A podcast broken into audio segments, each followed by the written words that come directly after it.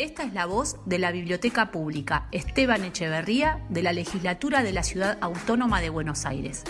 En esta serie de podcast lo que vamos a desarrollar es una diversidad temática con el fin de difundir nuestras colecciones, hacerlas accesibles y generar cercanía entre vos y este patrimonio que es de todas y de todos.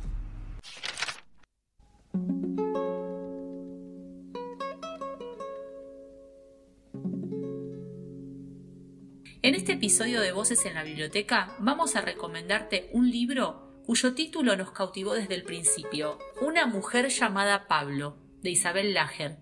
Por su temática, el libro es parte de Género y Feminismos, la colección de la biblioteca que organizamos y presentamos durante marzo de 2020 antes del inicio de la pandemia. En estos meses, la legislatura de la Ciudad de Buenos Aires elaboró y sancionó un proyecto que declaró de interés el aniversario del fallecimiento de Antonieta Paula Pepín Fitzpatrick. En este episodio y en el marco del trigésimo aniversario de su muerte, invitamos a Isabel Lager para conocer cómo fue el proceso de investigación de esta biografía novela.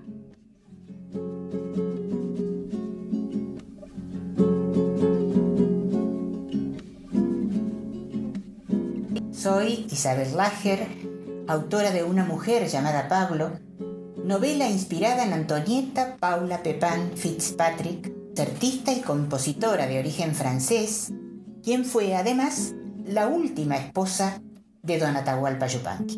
En el libro de Isabel Lager vive el espíritu de Nenet. Así lo destaca la cantante Suma Paz en la introducción del libro, y ciertamente quien lee sus páginas puede acercarse a los momentos de su infancia, a través de las escenas cotidianas de una casa con acento francés en el cordobés Cerro Colorado. La primera vez que Isabel escuchó el nombre de Pablo del Cerro fue al ver una fotografía de una mujer desconocida en el hogar museo de Don Atahualpa Yupanqui.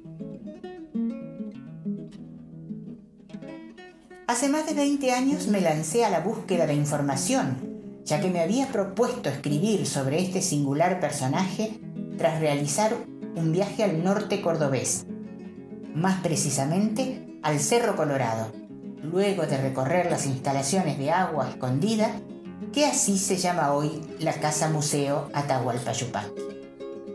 Una imagen en blanco y negro, elegantemente enmarcada y puesta sobre un piano, me llevó a indagar sobre su identidad es Pablo del Cerro, respondieron, ante mi total turbación. El dato orientaba hacia un hombre, mientras yo me hallaba frente a la foto de una distinguida mujer. Quedó así planteado el misterio. Esta es una novela hecha de otra novela, la de Nenet y Atahualpa, quienes se acompañaron en un camino de arte popular, pentagramas y paisajes que se convirtieron en canciones. El nombre de Atahualpa surgirá de inmediato porque la memoria grupal suele ser selectiva. No ocurrirá lo mismo con Nenet, apelativo derivado de su nombre en francés, Antoinette, aunque ambos son los creadores de estas obras tan arraigadas en nuestros corazones. Ella en las melodías, él en los versos. El nombre de Nenet resulta olvidado por la historia como los de tantas otras mujeres en el arte y muchas otras disciplinas. Por eso la Biblioteca Esteban Echeverría optó por colocar este libro en la colección Género y Feminismos, creada a partir de procesos de transformación colectiva que surgieron del primer Ni Una Menos allá por 2015.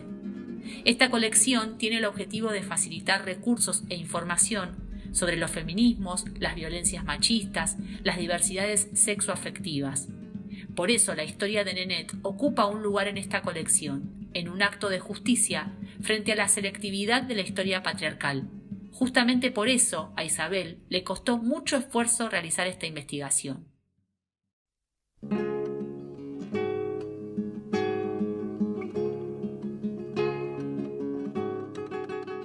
Me di cuenta de que no iba a ser fácil. No resultaba familiar su nombre, ni había bibliografía ni referencias que ayudaran a cumplir mi deseo. Arduo fue el recorrido por rescatar su figura.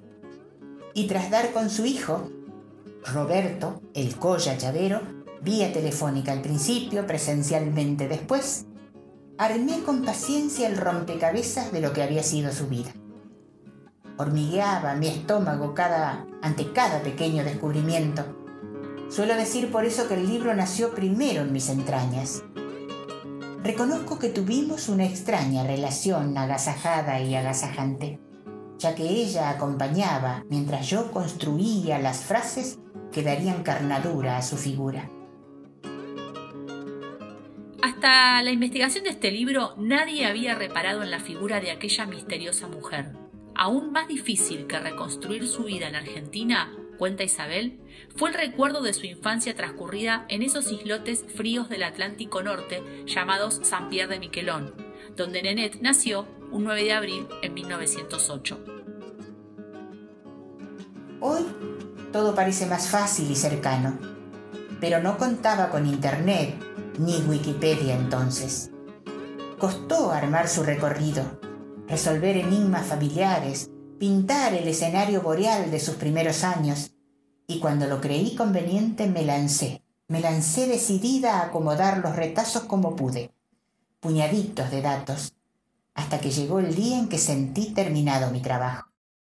Sabía, lo sé aún hoy, que no estaba descubriendo todas las presencias que coexistían en ella. Apenas si pude bocetar su misterioso mundo, cargado de silencio y soledades.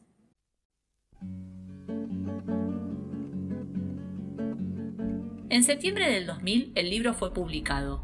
Esta ficción, construida sobre datos reales de la investigación de Isabel Lager, da testimonio de los acontecimientos de la vida de Nenet, de sus pasiones y obstáculos. pudo así saberse que ella provenía de un lugar húmedo y frío de nuestro territorio americano, que nunca abandonó su nacionalidad francesa, que había perdido a su madre a poco de trasladarse la familia al continente europeo, más específicamente a Francia, que su padre la inscribió como pupila en el colegio de Caen, Normandía, que se destacó en piano y al finalizar su formación recibió medallas honoríficas como intérprete y compositora. Que un día decidió, junto a su padre, radicarse en Buenos Aires y que poco después se inscribió en el Conservatorio Nacional para perfeccionar conocimientos. Que al descubrir sus talentos la invitaron a integrar la Orquesta Sinfónica en condición de pianista. Que dio conciertos en distintas ciudades de nuestro país que en esos recorridos escuchaba melodías y retumbos distintos a lo hasta entonces conocido, que se esmeraba con nuestro idioma y con nuestras costumbres, que, subyugada por nuestra música popular, se acercó al profesor Juan Carlos Vega en busca de guía y asesoramiento sobre las creaciones autóctonas, que en Tucumán conoció a Yupanqui en 1942, el músico que modificó su mirada sobre arte y que después, ya integrada a su vida, ofreció junto a él canciones de belleza extrema, que tuvo enorme influencia en la obra yupanquiana, siendo que Donata atendía con respeto sus sugerencias, que un día tuvo que buscarse un seudónimo dadas las dificultades que presentaba su apelativo extranjero y que transformó su segundo nombre,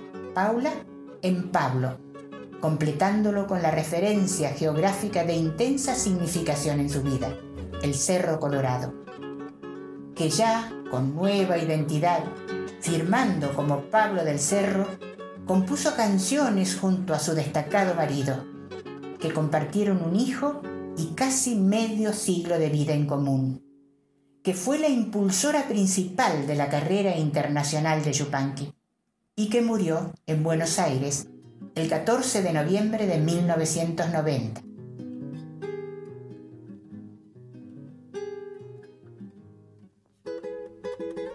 Antes de escuchar uno de los clásicos que le debemos a Atahualpa y a Nenet, le preguntamos a Rocío Maciel, directora general de Derechos Humanos de la Legislatura de la Ciudad de Buenos Aires, cómo surgió este proyecto de declaración que conmemora precisamente el trigésimo aniversario del fallecimiento de Nenet Pepín Fitzpatrick.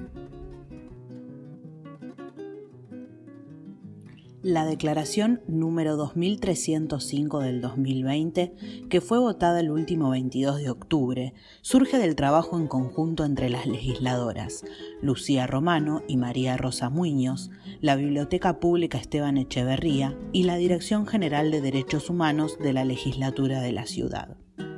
Nuestro objetivo, desde el primer momento, estuvo centrado en reivindicar el gran legado que Pepín Fitzpatrick dejó a nuestra cultura y sociedad.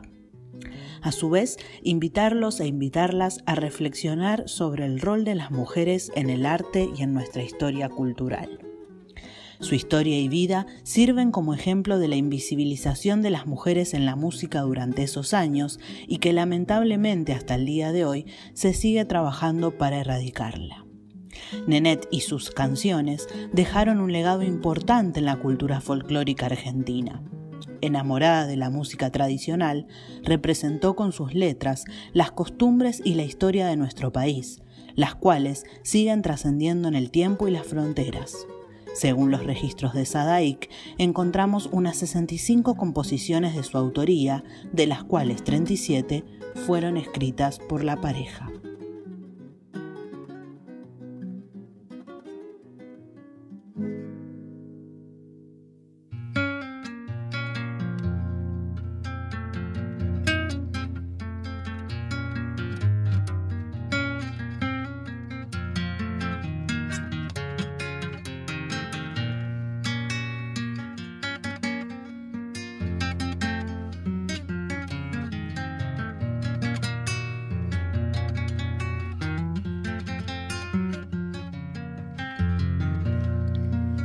El canto no es solamente fervor que se determina, es también sed que se inclina por beber en la corriente, es un pétalo sonriente y es peñascal de oración, ascua de sueño y pasión que hundiéndose en cada cosa desentierra una dichosa noticia del corazón.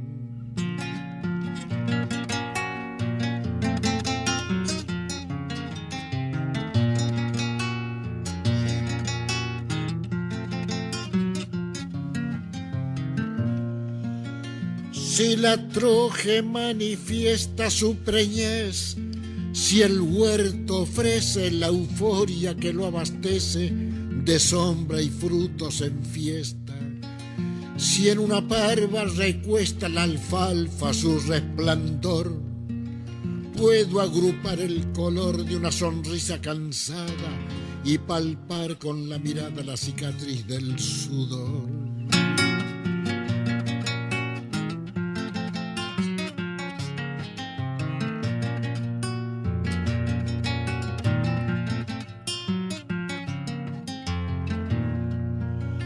Las cosas tienen sentido si el canto que las convoca lleva enterrado en la boca gusto a un recuerdo querido.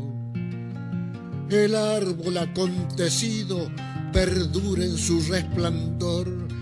Si el hacha del leñador trocó su carne en madero, la mano del carpintero condecora su verdor.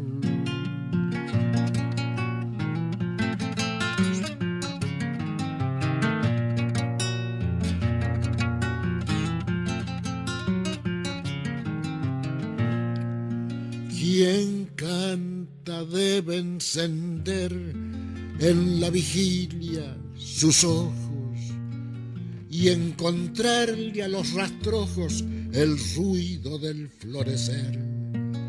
Todo consiste en tener memoria para el olvido y echar al desconocido transcurso de la costumbre leopardos de dulcedumbre y tórtolas de bramido.